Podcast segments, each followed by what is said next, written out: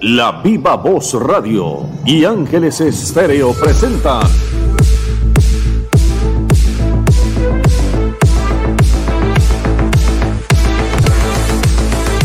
¿Cómo va el Mundial? Lo que usted necesita saber del magno evento del fútbol Qatar 2022.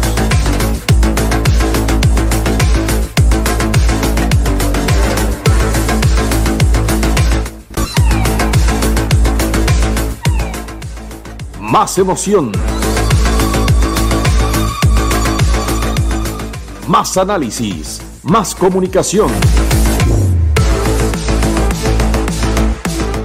Enviados especiales. Testimonios de protagonistas y las voces de Omar Orlando Salazar y Ricky López.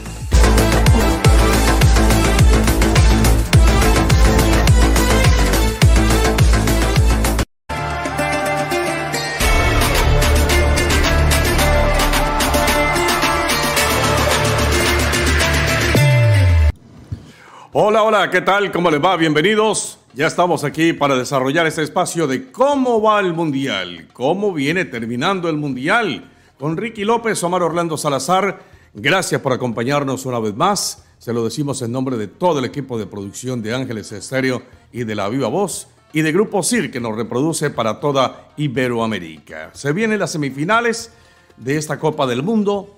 Parecía muy lejos, parecía realmente distante pero, como dice el dicho, todo tiene su plazo y no hay fecha que no se cumpla ni plazo que no se venza. Pues se llegó la hora y en estas semifinales se tiene a Argentina frente a Croacia en el día de mañana y en el de pasado mañana a la selección de Marruecos enfrentando a la de Francia. Serán dos semifinales vibrantes porque ya hemos tenido muchos sorbos de esta Copa del Mundo donde nos han dado precisamente una calidad futbolística impresionante. Don Ricky, ¿qué tal? ¿Cómo le va? Bienvenido. Mi estimado Omar Orlando, el saludo cordial para usted y para toda la amable y generosa audiencia, agradeciendo como gente decir, más de 75 estaciones de radio afiliadas en toda Iberoamérica que nos han estado eh, aguantando todo este tiempo. Esperamos que haya sido el agrado de todos y cada uno de ellos con relación a lo que ha sido esta participación, que de verdad al comienzo no había descanso de nada. Había que estar ahí las 24 horas del día, ya las cosas han mejorado, se han tranquilizado. De pronto, como siempre yo lo he dicho, en las casas hay que tenerle paciencia primero a la dama de casa, porque ha sido un mes, o vamos a completar un mes, de competencia, el que ya prácticamente volverán a tener la libertad y a tomar su control, que lo han perdido durante el tiempo anterior. Entonces esperamos ya dejarlas tranquilitas y que vuelvan a retomar lo que es su actividad. Porque ya esto está en la recta final, usted lo acaba de decir.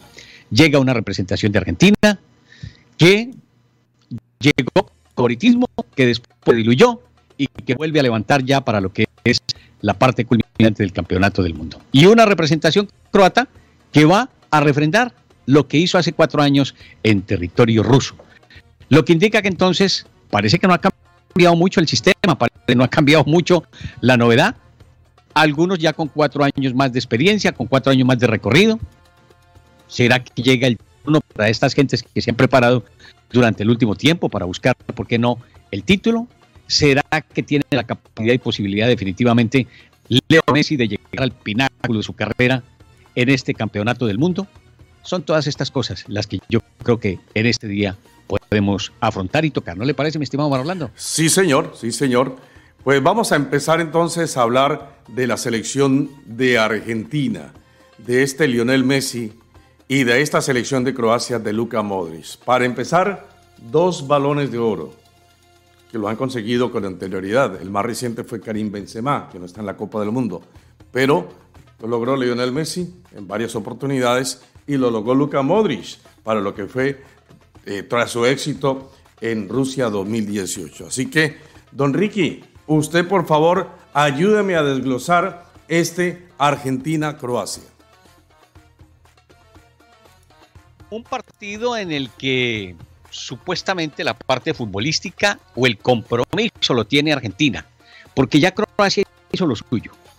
Eh, trabajó, se preparó y aun cuando algunos resultados aparentemente como que no estaban muy a favor del equipo croata, pues a medida que ha ido transcurriendo la competencia, se demostró por qué estaba aquí y por qué había llegado hasta esta instancia. Después de dejar en el camino a grandes elecciones, en donde estaba la expectativa para lo que podía ser el trabajo de los croatas, que a lo mejor arrancando el campeonato no los tenían en cuenta, pero esta selección nunca se puede sacar, porque siempre va a estar allí en la batalla, en la pelea. La venimos viendo hace mucho rato, por allá yo recuerdo desde el 2006, del 2010, en Francia, después eh, en Alemania, eh, más adelante la tuvimos que esperar y observar en otra serie de compromisos importantes que deja entrever que han venido trabajando hace mucho rato. Entonces, eso es algo que hay que tener en cuenta en el sentido que algo ha mostrado en la parte futbolística. Puede que no tenga la contundencia de otras elecciones, que no tenga la cuota de gol medita para llegar a esta instancia, pero el rival de turno yo creo que va a tener esa capacidad y posibilidad, la representación de Argentina, a lo mejor manejar o variar un poquitito lo que puede hacer su sistema futbolístico. No tan rígido, no tan acomodado como le ha tocado en otros partidos, porque al final llega Argentina y llega en un momento importante.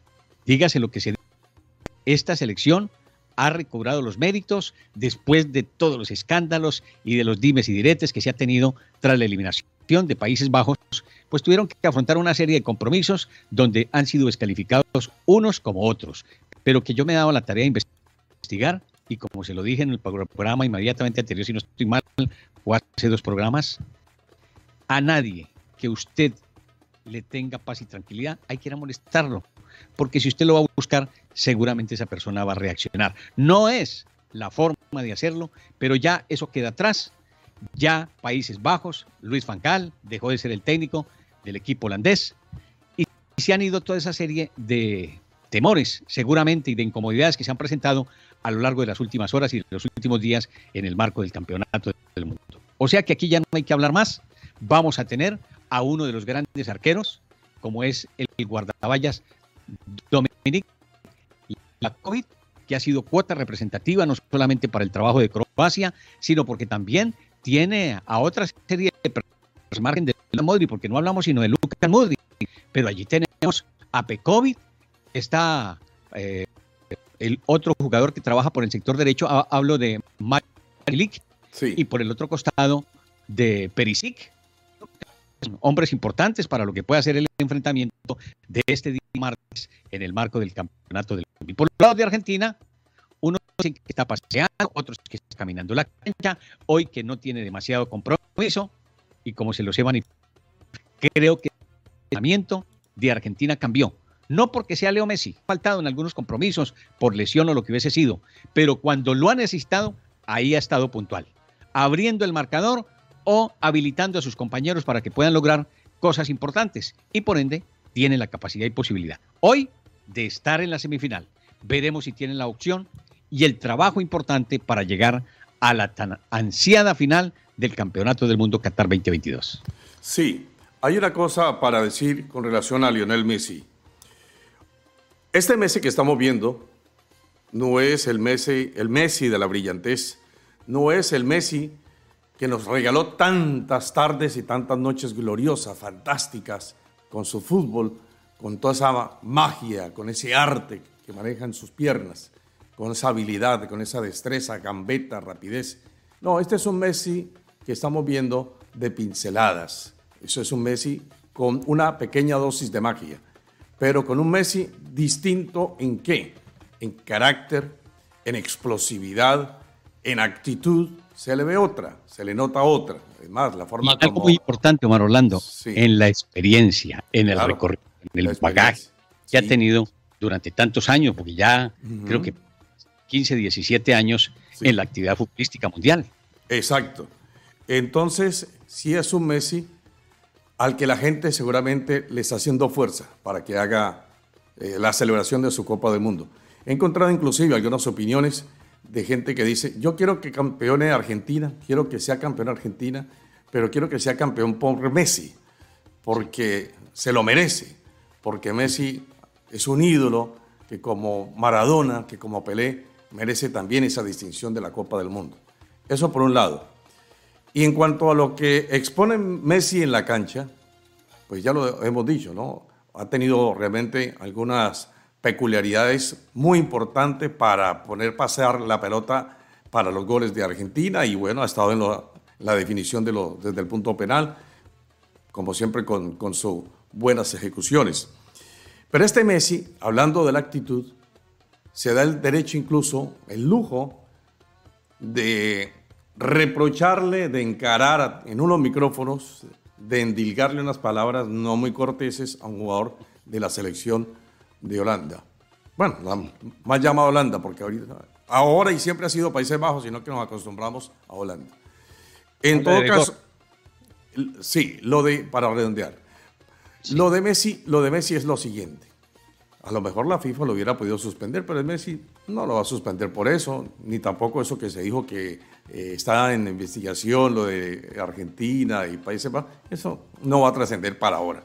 La FIFA va a ser la de Poncio Pilatos, se va a lavar las manos y la sanción vendrá cuando termine el Mundial, como lo hizo con Ecuador en el caso de Byron Castillo.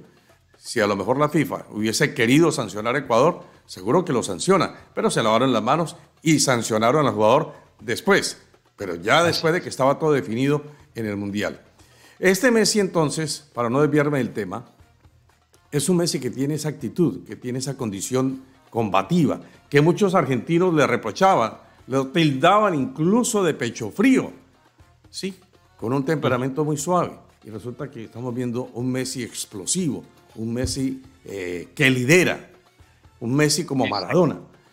Así es. Y, y, ese Messi, ese Messi es la que la gente reclamaba. Ese Messi no estuvo para la Copa América que se celebró en Estados Unidos y por donde a la postre renunció a la selección. Ese Messi. Hoy ese Messi dice, no, yo estoy aquí presente y yo voy a querer sacar campeona a la selección, a, la selección de Argentina. Entonces vemos cosas distintas. Menos eh, dosis de fútbol, más actitud de Messi. Sí, es lo que yo quiero decir. ¿Y sabe qué hay de, más también para lo que va a ser esta parte de la semifinal del Campeonato del Mundo? Que va a contar, por el otro costado, con el que ha sido su compinche y es el único que queda de la selección después de ese gran grupo que tuvimos, no solamente siendo campeones en la categoría juvenil, y que durante muchos partidos los tuvimos al frente de la selección de su país, y es Ángel Di María, con quien juega de memoria, porque uno se da cuenta cuando tiene la expectativa y la posibilidad. Ese hombre con Ángel Di María juega de memoria, ojo cerrado. Lo ubica por cualquier lado, hace las diagonales. Eh, el angelito sabe hacer también sus desbordes y buscar la pelota cuando tienen la necesidad de buscar el juego aéreo, aun cuando no le favorece mucho el juego aéreo a Argentina. De todas maneras, siempre cuando se tiene que llegar a batallar al marco contrario, esa va a ser una pieza fundamental, la que va a tener Ángel Di María, en la misma cuota de Leo Messi y ya con los demás muchachos, que sabemos que es un grupo trabajador, que ya no es el Argentina de antaño, con otra serie de personajes. Este equipo se renovó y ahora trabaja camino no solamente a esta cita mundialista en esta semifinal, sino ya con un material humano camino al 2026, porque hay jugadores de la talla de, bueno, podría decirse que se nos queda por allí en el tintero Otamendi, que es de los un poquitito más veteranos. Pero de resto, ya yo creo que el plantel, empezando por el arquero, por Emiliano Martínez, pues dice uno que es otra cara la que se le está viendo a Argentina. Y después, lo de este chico Molina, que fue el que abrió, como se dice, la posibilidad y la opción para que Argentina avanzara después de lo que fue la ubicación en esa anotación en la cual se hizo de cuerpo presente para pase gol el jugador Leo Messi. Lo demás, los laterales, con Tagliafico también, con la actividad de Enzo Fernández, que se le dio una oportunidad y la invocó. McAllister, el mismo Rodrigo de Paul, que se ha vuelto como prácticamente el vigilante y el guardaespaldas de Leo Messi en todo, no solamente dentro, sino fuera de la cancha. O sea que hay material humano para observar, unos que pueden estar ya de salida y otros que empiezan a reafirmarse en el combinado argentino. Sí, no va a estar Acuña, para este partido contra la selección de Croacia, porque tiene que pagar fecha de suspensión. Sí, por la amarilla. acumulación de, amarillas. Entonces, seguramente que la formación o el módulo táctico de Argentina podría cambiar, a no ser que se decida a incluir por ese lado a Tagliafico. Yo creo que es el más firme. Sí. Creo que es el más firme a sustituir a Acuña, que de verdad ha hecho un, un buen mundial ha sido una cuota representativa, no solamente defendiendo, sino proyectándose al ataque, que es lo que muchos equipos han perdido en esta cita mundialista. Dense cuenta que en anteriores oportunidades, por ejemplo, en los equipos de Brasil y en el fútbol latinoamericano, si hubiese estado, por ejemplo, Colombia, siempre se pensó en los laterales, que eran los que le daban la proyección ofensiva a cada uno de los equipos cuando había problemas en la mitad de la cancha hacia la parte del ataque. Eran los que terminaban resolviendo y abriendo los boquetes que necesitaba el equipo contrario para tratar de enfrentar lo que podría ser en donde tiene que entrar la pelotita, en el pórtico, porque si no hay goles, no hay puntos, y si no hay puntos, no hay títulos. Sí, hemos encontrado allí, y eso es un muy buen punto, sobre los laterales, una muy buena proyección y una buena salida ofensiva para la selección de Argentina. Lo hemos visto con Molina por el lado derecho en su momento, eh, volante lateral, y como también lo ha hecho Acuña, donde en una de esas jugadas terminaron derribándolo para el tiro penal contra la selección de Países Bajos. O sea que sí son importantes. Eh, claro, amén de los pases que ha colocado Lionel Messi, que reitero, no han sido muchos, porque lo han marcado bien. Aparte de eso, pues ya obviamente hay un desgaste de Messi, ya no vemos el mismo jovencito de Messi que el que ahora tenemos. Pero aún así le alcanza todavía, hay perfume de fútbol para que se luzca ante esta afición. Y si termina Messi siendo campeón del mundo con Argentina, pues seguramente que le van a dar la bota de oro para el siguiente año. En todo caso, yo creo que Argentina tiene una linda posibilidad para avanzar a la final de esta Copa del Mundo. Pero hay que tener en cuenta el rival que tiene al frente. Claro. Que es un equipo con trayectoria, con recorrido y que no va a entregarse de manera fácil. Déjeme, este es un equipo solamente hacer una pausita para cambiar de eterno, para hablar de Croacia, porque ya hablamos de Argentina. En el siguiente segmento hablaremos de Croacia. Pero usted tiene la oportunidad de darle la bienvenida a un anunciante que cree en este proyecto y que cree en esta realización de Ángeles Estéreo y de la Viva Voz. Hágame el favor. Es la de Inmobiliaria Casa Mamá de Andrés Barrera en territorio colombiano, más exactamente en la capital de la República, que tiene cosas maravillosas para todos y cada uno de ustedes. Escuchémoslo y veámoslo. Sí, entonces permítame la pausa y la complementamos de esta forma.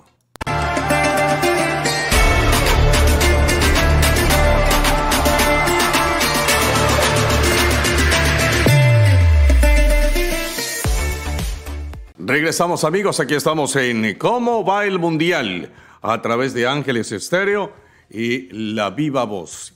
Y la reproducción ah, para un buen número de países del grupo CIR, que hace la cobertura para Iberoamérica, América Latina.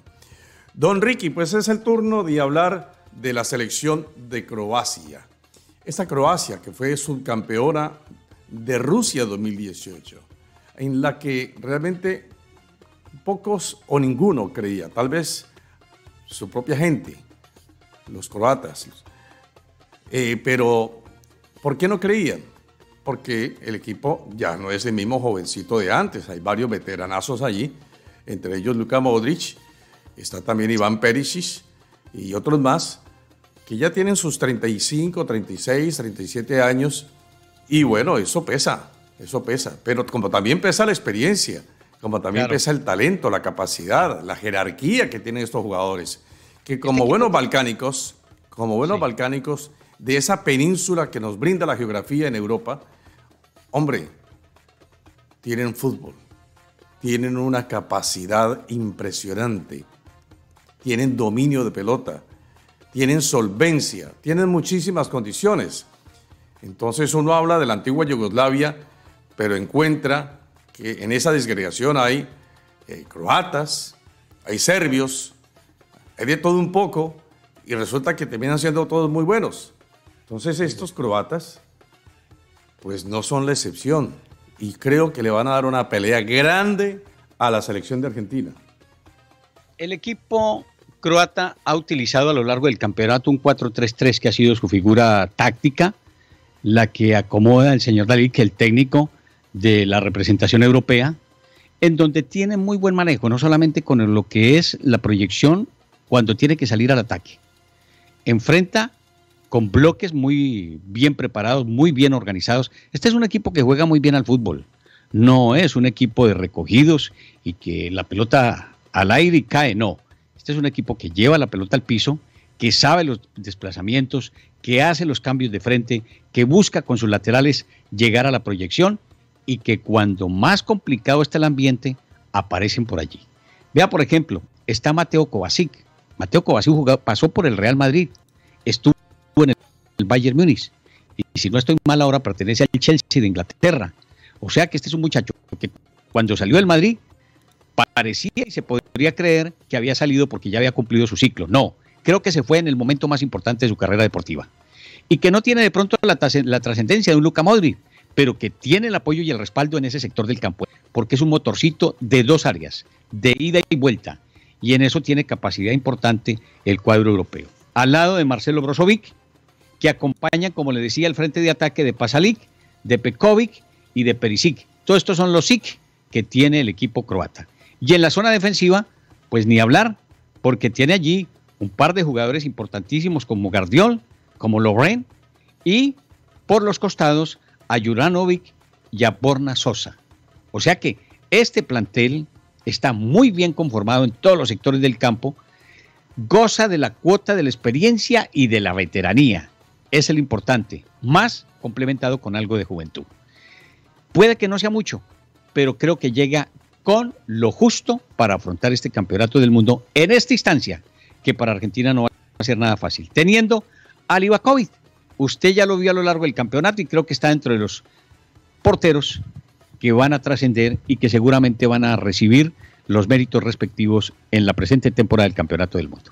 No, es que hemos hablado de un mundial de arqueros, porque si usted se pone a revisar lo que han sido los distintos guardametas, muchos han tenido un gran comportamiento.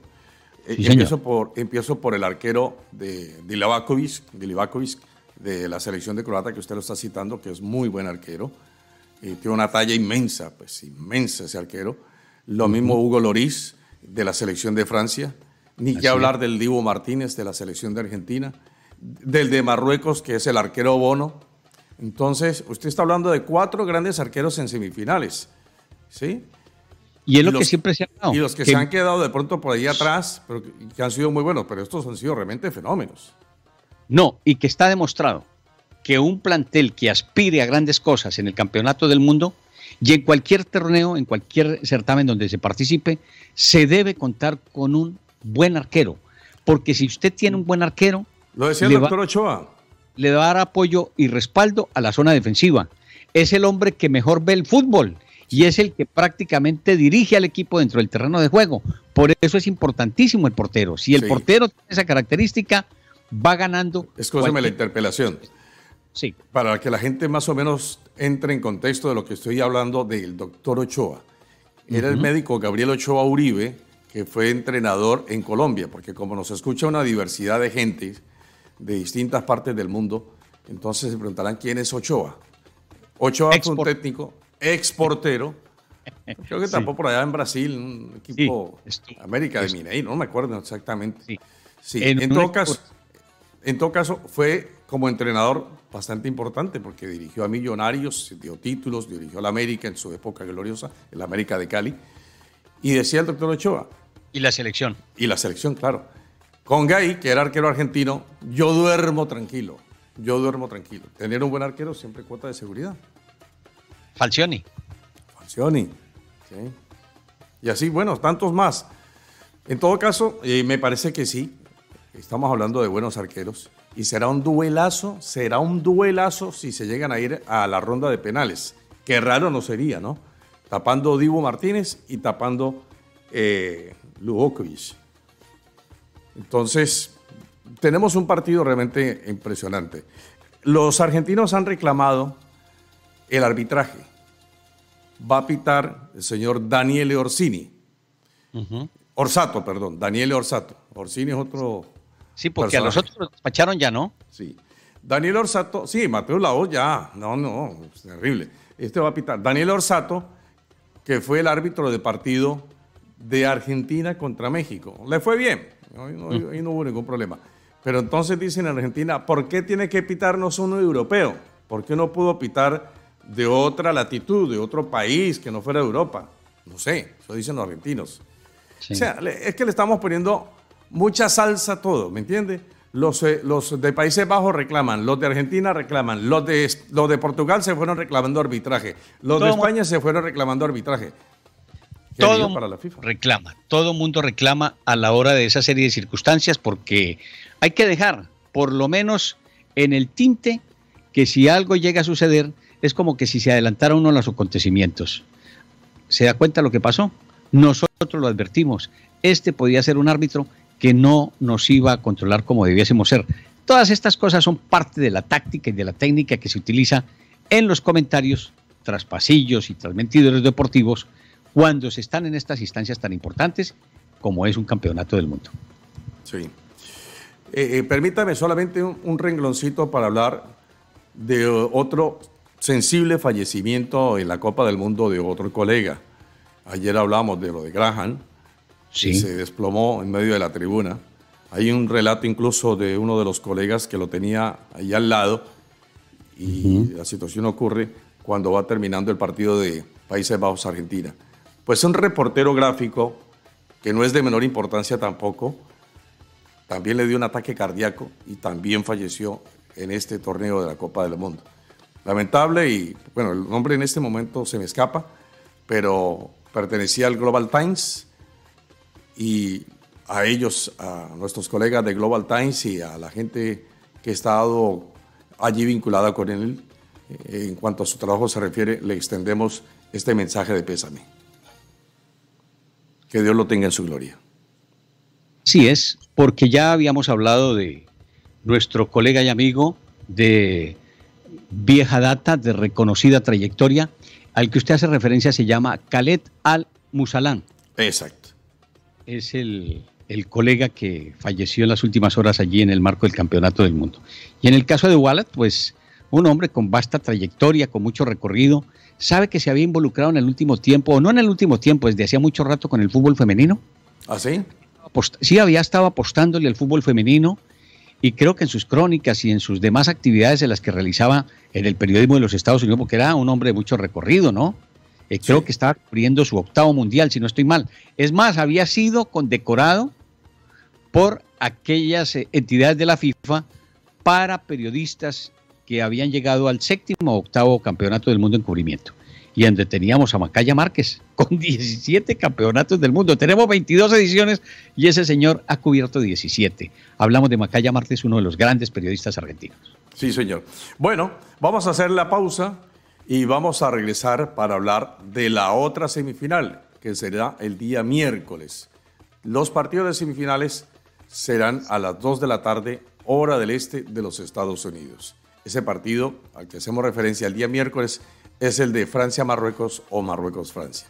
Ya vamos a regresar tras la pausa con más de cómo va el Mundial.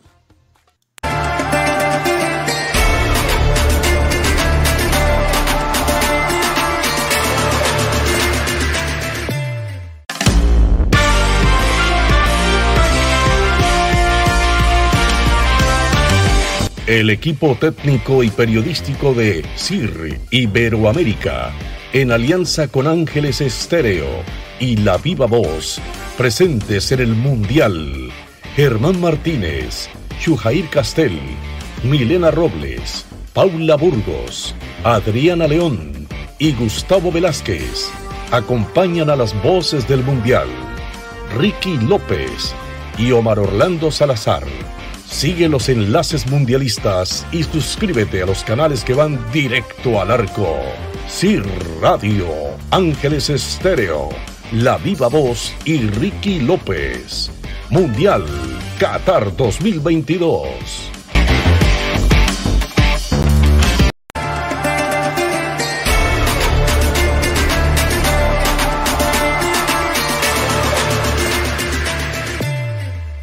Aquí estamos en cómo va el mundial. Hay que prender el micrófono porque si no es muy complicado. Sí, aquí estamos en cómo va el mundial con don Ricky López, Omar Orlando Salazar.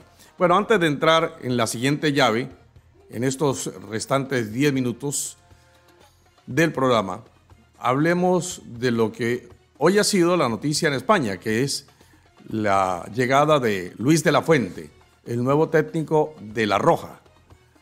Vamos a ver cómo le va a Luis de la Fuente, pero inicia este periodo, viene de la formación de la dirección de la sub-19, la sub-21, con dos relativos éxitos y se espera que haya un continuismo hacia lo que fue el trabajo de Luis Enrique, agregándole algunas cosas que él tiene en su pecunio, ¿no? en, su, en su forma de dirigir.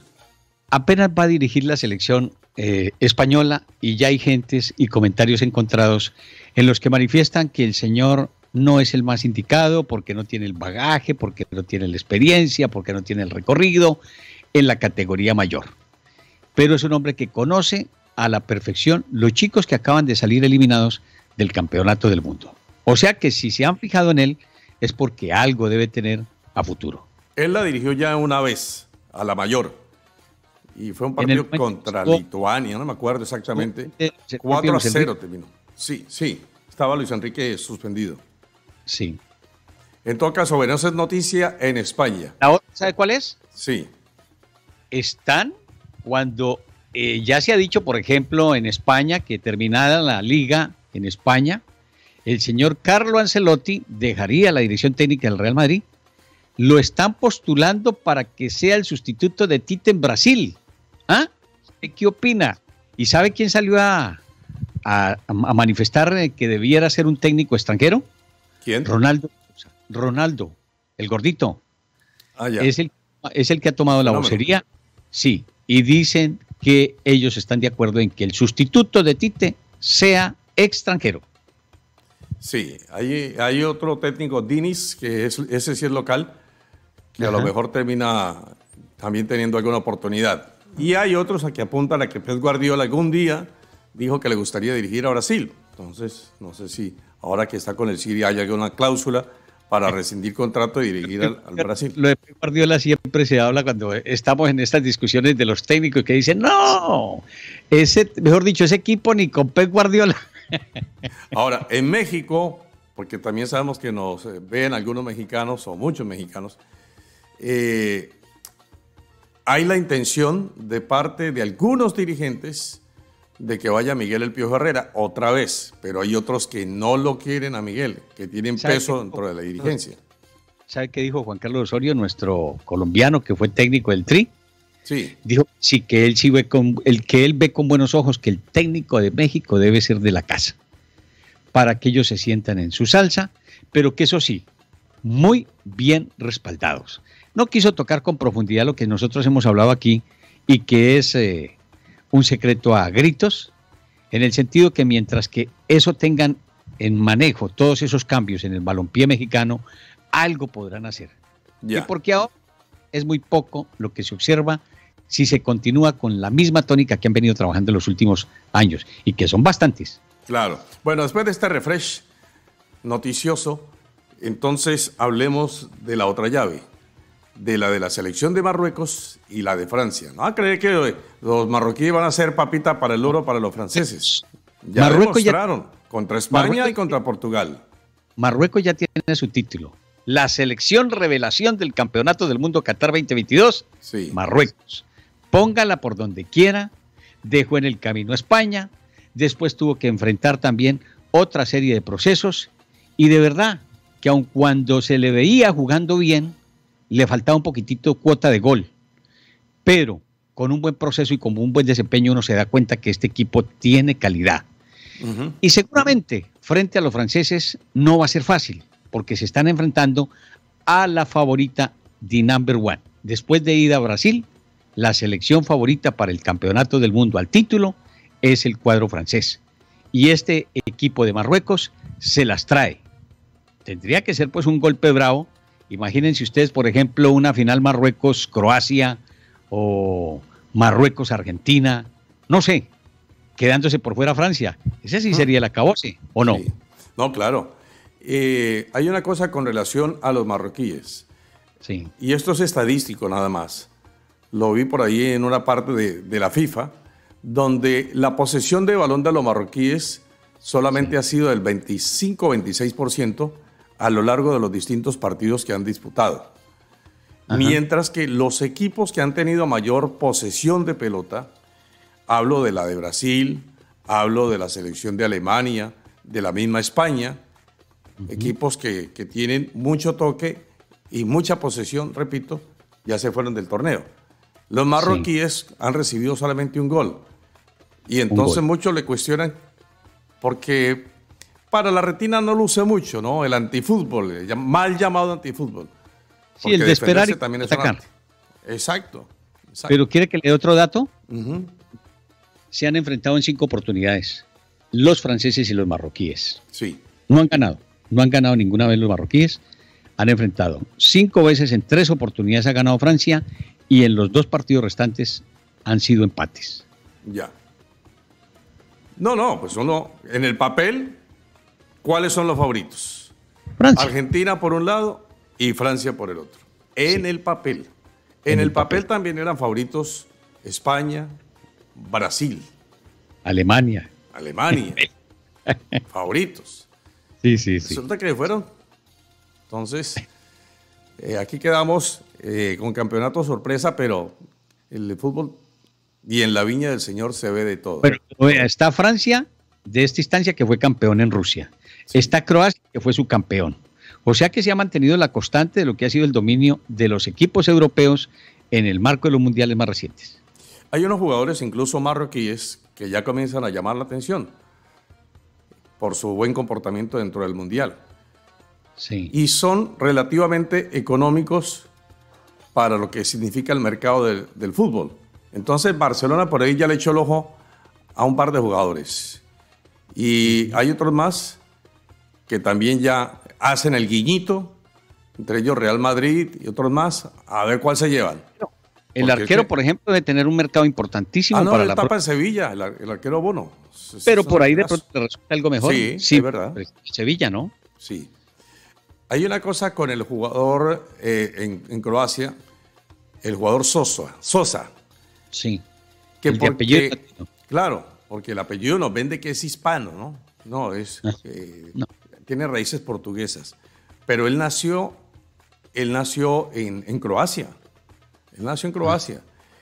Y juega en Alemania. Y en Alemania, en esa posición, lo querían entonces para la selección. Y lo querían naturalizar.